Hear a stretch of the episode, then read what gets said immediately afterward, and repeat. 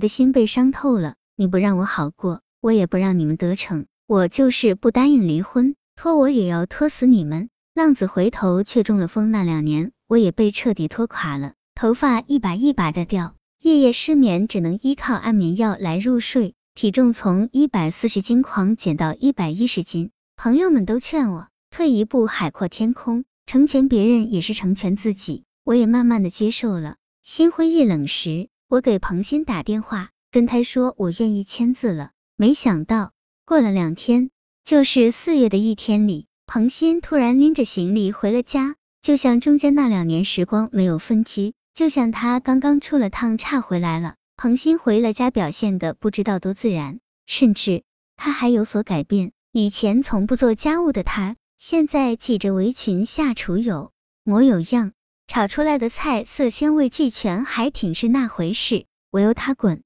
他却笑嘻嘻的把菜往我碗里夹。老婆辛苦了二十几年了，我对不起你，你瘦成这样，我要把你补回来。遇到这样的无赖，我的泼竟然洒不出来。但我可能那么轻易的原谅他吗？想想他提离婚时的绝情冷酷，想想那狼一样冒着凶光的眼睛，越想越不甘心，绝不原谅。我把他赶出了家门，可第二天他就和儿子一起又进来了。儿子说：“妈妈，爸爸浪子回头，你就原谅他吧，或者再留用观察一下。”是儿子的话让我同意他留下了。他变得特别殷勤。却难免让我想到另一个女人，问他何方是怎么回事，他又说些我不懂的话，什么物是人非，时过境迁，反正就是一个意思。他和方真正相处以后，他反而觉得我这个野蛮粗俗的老婆才是最适合他的人，所以他又回来了，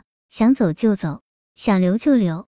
他把我当什么？我还是没有原谅他，却没有想到四月他回到家。五月的一天，他在办公室加班时，却脑溢血昏倒了。那天晚上，我也没有在意他是否回家，直到第二天早上，他们同事来上班，才发现了他。送到医院已经晚了，他瘫痪了。我天天跑医院，侍候着这个不知能否康复的男人，他却百般的换花样折磨我，像什么拉挠在床上、喂饭、故意乱吐之类的，反正就是不让我休息。看我又气又急，他就露出顽童一样调皮的笑容。他闹够了，睡着了。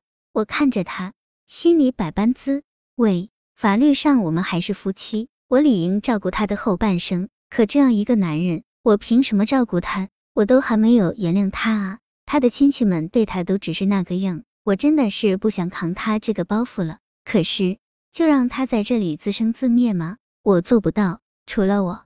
他还有什么亲近的人？他能依靠谁？生活真是一团乱麻，这团麻已经将我越缠越紧，我快要窒息了。以善心待回头浪子，你的爱宠出了他的自私，像母亲爱孩子一样的待他，他必然变成一个无法无天的孩子。但事实上，他是你的丈夫，是应该跟你共同撑起这个家的男主人。你和他都忘记了彼此的职责了，所以。你的大包大揽也为他的出轨提供了机会，现在他回来了，他病了，要原谅吗？就像你自己说的，除了你和儿子，他还能依靠谁？能见死不救吗？你曾经以一个母亲的心爱他，现在为什么不能？只是别把所有的事情自己一人扛，再请护工，一直请到满意的为止，让他的家人也参与照顾他，跟他的单位讲讲家里的难处，记住。他的康复之战，他并不是一个人，但是能够真正让你坚持下去的，只有你自己。以德报怨，何以报德？也许回报就是能够在多年以后回味往事的时候，获得鲜明真正的平静吧。